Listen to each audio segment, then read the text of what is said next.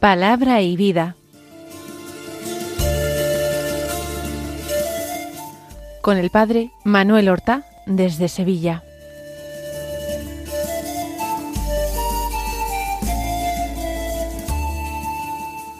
En el nombre del Padre y del Hijo y del Espíritu Santo. Amén. Alabados sean Jesús y María. Muy buenos días, queridos amigos, oyentes de Radio María y seguidores del programa Palabra y Vida. Hoy es el martes de la decimosegunda semana del tiempo ordinario. Este martes es 27 de junio. Continuamos recordando el mes del Sagrado Corazón de Jesús. Pero también hoy 27 es la memoria de San Cirilo de Alejandría. Es un santo padre de la Iglesia, nacido en torno al año 370. Se hizo monje en su juventud, como tantas almas generosas y valientes que querían entregar toda su vida a Cristo. Tras la época más fecunda de mártires, en aquellos lugares donde no había persecuciones o donde éstas habían amainado, muchos querían entregar su vida de esta otra manera, intensa y total, consagrándose en la soledad, en la penitencia, en el ayuno, en la oración, consagrándose enteramente a Dios. Pues ya hemos dicho que se entregó durante años a la vida monástica, en el desierto, Después fue ordenado sacerdote. Su tío era obispo patriarca de Alejandría, y siendo ya sacerdote le acompañó como secretario y finalmente en el año doce, cuando él tenía ya cuarenta y dos años, le sucedió en el cargo. Tuvo que vivir una época difícil. La Iglesia y particularmente las iglesias de Oriente se vieron infestadas por la herejía nestoriana, una herejía que afirmaba dos personas en Cristo, una persona divina, la persona del Verbo, la segunda persona de la Santísima Trinidad, y una persona humana, ambas unidas, dos personas. Según esta doctrina, la Santísima Virgen María era sólo madre de la persona humana de Cristo, no de la persona divina. Por tanto, María no podría ser llamada con verdad Madre de Dios, sino sólo Madre de la persona humana unida al Verbo. Él combatió esta herejía que finalmente fue derrotada gracias a sus esfuerzos y a su predicación en el concilio de Éfeso celebrado en el año uno, donde los padres conciliares salieron de la basílica acompañados por el pueblo que los iluminaba con antorchas hasta sus residencias y alojamientos, cantando y exaltando a la Teotocos, a la Santa Madre de Dios. Escribió muchas obras para defender la fe católica y explicarla, y murió santamente en el año cuatrocientos cuarenta y cuatro. Vamos ahora a escuchar la palabra de Dios que se proclama en la liturgia de la misa del día. Continuamos con esta lectura del Sermón de la Montaña en el Evangelio de San Mateo, una lectura del Sermón de la Montaña que nosotros hemos realizado tantas veces en nuestra vida, unas veces al hilo de la liturgia de la Iglesia y otras veces lo hemos meditado de una forma particular y privada.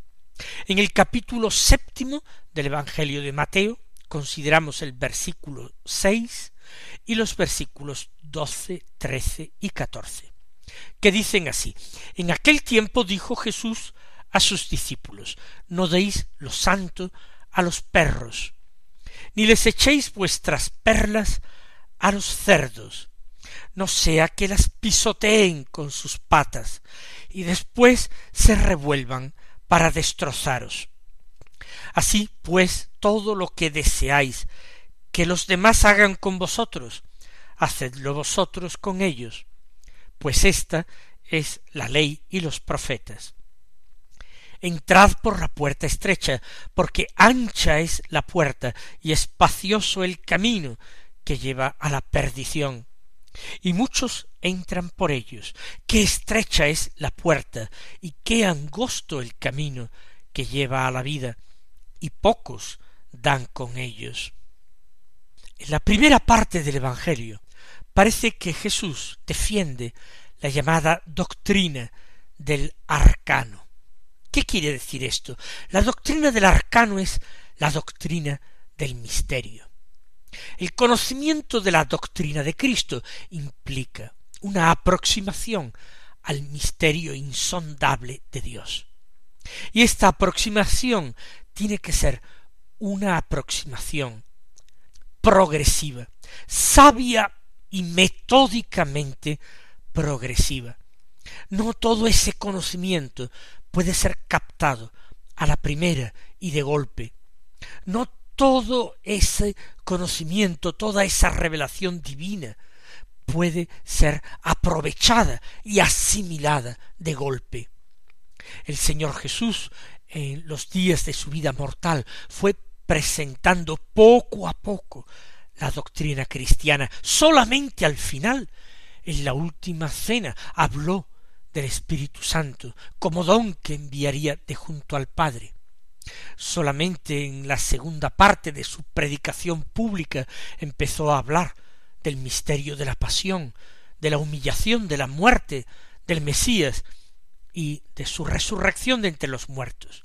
No empezó a hablar de todo desde un principio, sino poco a poco. Así también tiene que ser la iniciación cristiana, así tiene que ser la catequesis, el descubrimiento del misterio cristiano. Por eso Jesús dice, no deis lo santo a los perros. Los perros son los infieles, son los que no tienen conocimiento de Dios, son los impuros, los que se encuentran todavía en pecados y no están dispuestos a cambiar de vida. A esos no les aprovechan las verdades más sublimes de la fe cristiana. Hay que empezar por otras cosas. Hay que empezar como empezó Jesús a predicar. Está cerca de vosotros el reino. Convertíos, convertíos de vuestros pecados, cambiad de vida, porque se acerca la hora de Dios, se acerca el juicio de Dios, se acerca el reino de Dios. Y sólo a quienes respondan a este llamamiento se puede empezar a revelarles el misterio de un Dios que tiene designios de salvación y no designios de condenación. Un Dios que es Padre, bueno y misericordioso. Un Dios que ha enviado a su Hijo al mundo para salvar a los hombres. Eso sí, su Hijo viene con una exigente ley moral. Su Hijo empieza anunciando las bienaventuranzas. Su Hijo em, dice, el que me ama guardará mis mandamientos. Por eso no deis lo santo a los perros, no empecéis a descubrir las maravillas de Dios, las preciosidades, las joyas de nuestra fe, a quienes todavía están viviendo en el pecado, en la impureza, en el desconocimiento. No descubráis todo esto a quienes no están dispuestos a convertirse no deis lo santo a los perros, no echéis vuestras perlas a los cerdos. Y esto significa exactamente lo mismo. Vuestras perlas son las perlas preciosas de las que Jesús habla en la parábola del tesoro y de la perla, la perla preciosa del reino.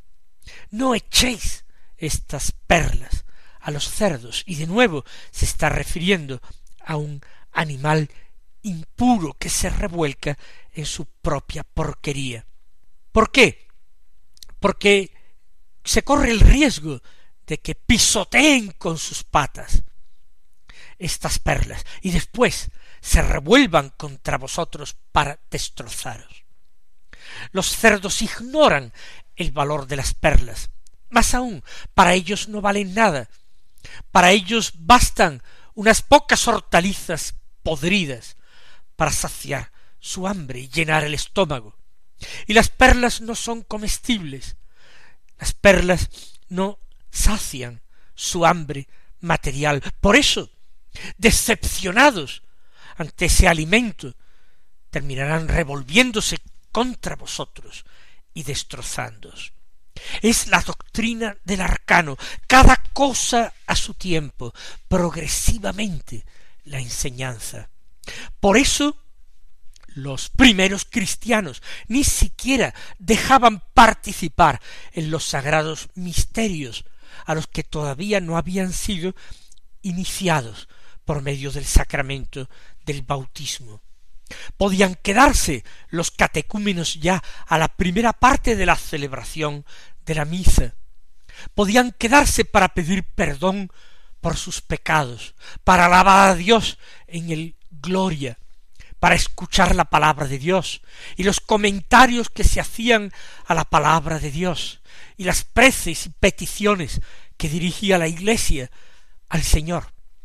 Pero cuando comenzaba la siguiente eh, fase, la siguiente parte, la parte propiamente eucarística, la presentación de los dones y ofrendas sobre el altar, la realización sacramental del mysterium fidei, del sacramento de nuestra fe. Los catecúmenos debían abandonar la iglesia, y eran catecúmenos que ya conocían algo, eran catecúmenos que llamaban a Cristo, que deseaban vivir conforme a su ley. Pero cada cosa tenía su tiempo, y lo que aprovecha a personas iniciadas es algo que desconcierta, escandaliza o incluso es perjudicial para los que están iniciándose.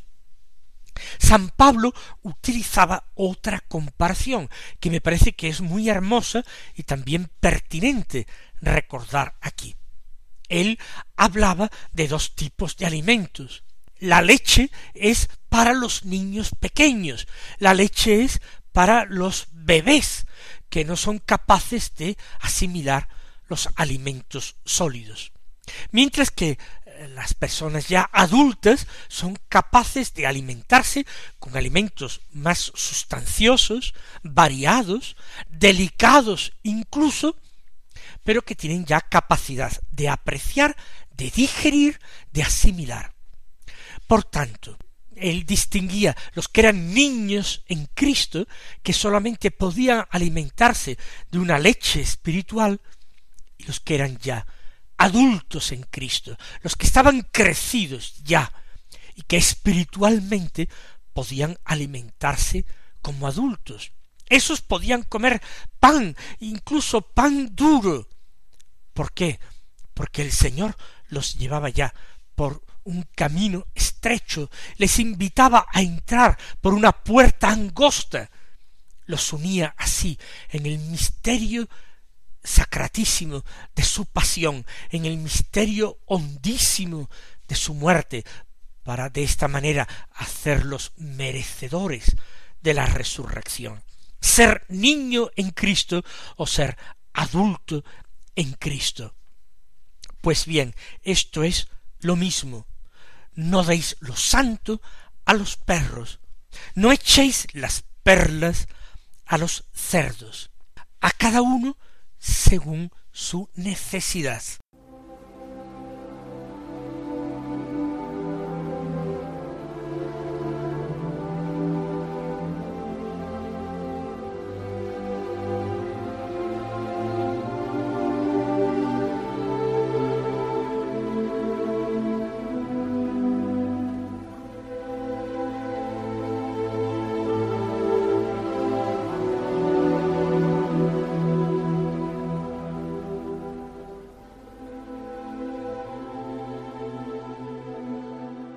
Así pues, continúa ahora el Señor en este texto de San Mateo, todo lo que deseáis que los demás hagan con vosotros, hacedlos vosotros con ellos, pues esta es la ley y los profetas. Podemos entender esta enseñanza bien en estrecha relación con lo anterior, o bien como una enseñanza de Jesús que no tiene por qué estar ligada a la anterior, sino que el evangelista San Mateo ha unido aquí formando este sermón de la montaña. Si estuviera unido estrechamente a lo anterior, todo lo que deseáis que los demás hagan con vosotros, hacedlo vosotros con ellos, se trataría de practicar esta regla de oro de la caridad. No busquéis lo que a vosotros os parece más completo. Buscad siempre el bien de los demás.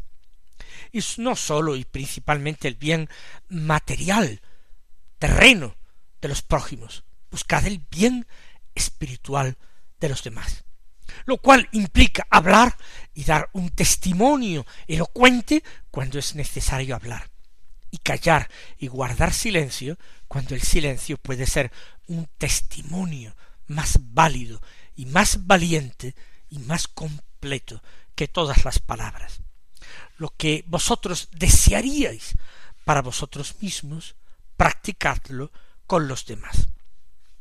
O bien esto puede entenderse sin relación a la iniciación cristiana, puede entenderse como resumen auténtico, como aquí se dice, de toda la ley y los profetas. Ese es el espíritu que alienta en la ley. Ese es, en definitiva, el mensaje que transmiten los profetas, un mensaje de una caridad, de muchos quilates, de un amor encendido y desprendido. Lo que realmente a vosotros os gustaría que os hicieran, de la manera que os gustaría que os trataran. De esta manera vosotros actuar en relación a los demás.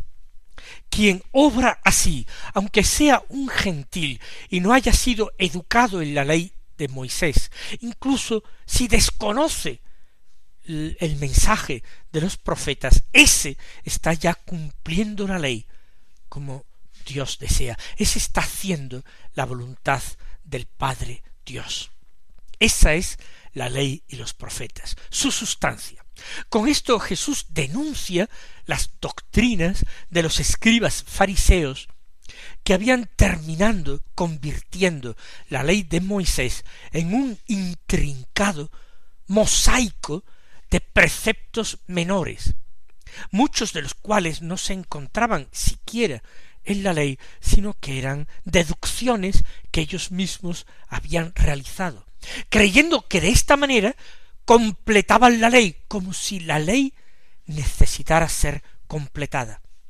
De esta manera habían apartado la, la mirada profunda de los creyentes de Israel del sentido hondo de la ley. Los hombres habían perdido la correcta perspectiva y se debatían a veces de una manera fatigosa y angustiada en esa maraña de preceptos legales imposibles de cumplir en su totalidad. Sigue ahora diciendo el Señor y cambia el tema por otro que sigue hasta el final del texto que hoy hemos proclamado. Entrad por la puerta estrecha. Es una frase que a mí siempre me ha interesado mucho y me ha llamado la atención porque casi todos los comentarios a la palabra de Dios que he escuchado o leído van en la línea de decir que la puerta estrecha es la puerta difícil. Sustituyen el camino espacioso, ancho, por el camino empinado, difícil. Y Jesús no habla de un camino empinado, de una puerta abrupta, el Señor habla de estrechez o espacioso. La puerta ancha o estrecha, el camino espacioso o el camino angosto. Y no es lo mismo, he dicho repetidas ocasiones, que un camino puede ser estrecho y sin embargo ser cómodo de recorrer, mientras que un camino puede ser ancho espacioso y sin embargo extraordinariamente abrupto, empinado y difícil de recorrer. Jesús no está hablando de la facilidad o de la dificultad, sino la capacidad de entender, si ustedes quieren, la capacidad de ver y de descubrir cuál es la voluntad de Dios, qué es lo que Dios quiere, para no dejarnos llevar por nuestro apetito, para no dejarnos llevar por nuestro gusto, para no dejarnos llevar por nuestras preferencias, sino en todo y siempre buscar la voluntad de Dios. Esforzarnos con la ayuda de la gracia, con la ayuda continua y constante de la gracia en sustituir nuestra propia voluntad por la voluntad de Dios. De esta manera y no de otra se tiene que producir nuestra transformación en Cristo, nuestra cristificación. De esta manera, sustituyendo nuestra voluntad por la voluntad del Señor.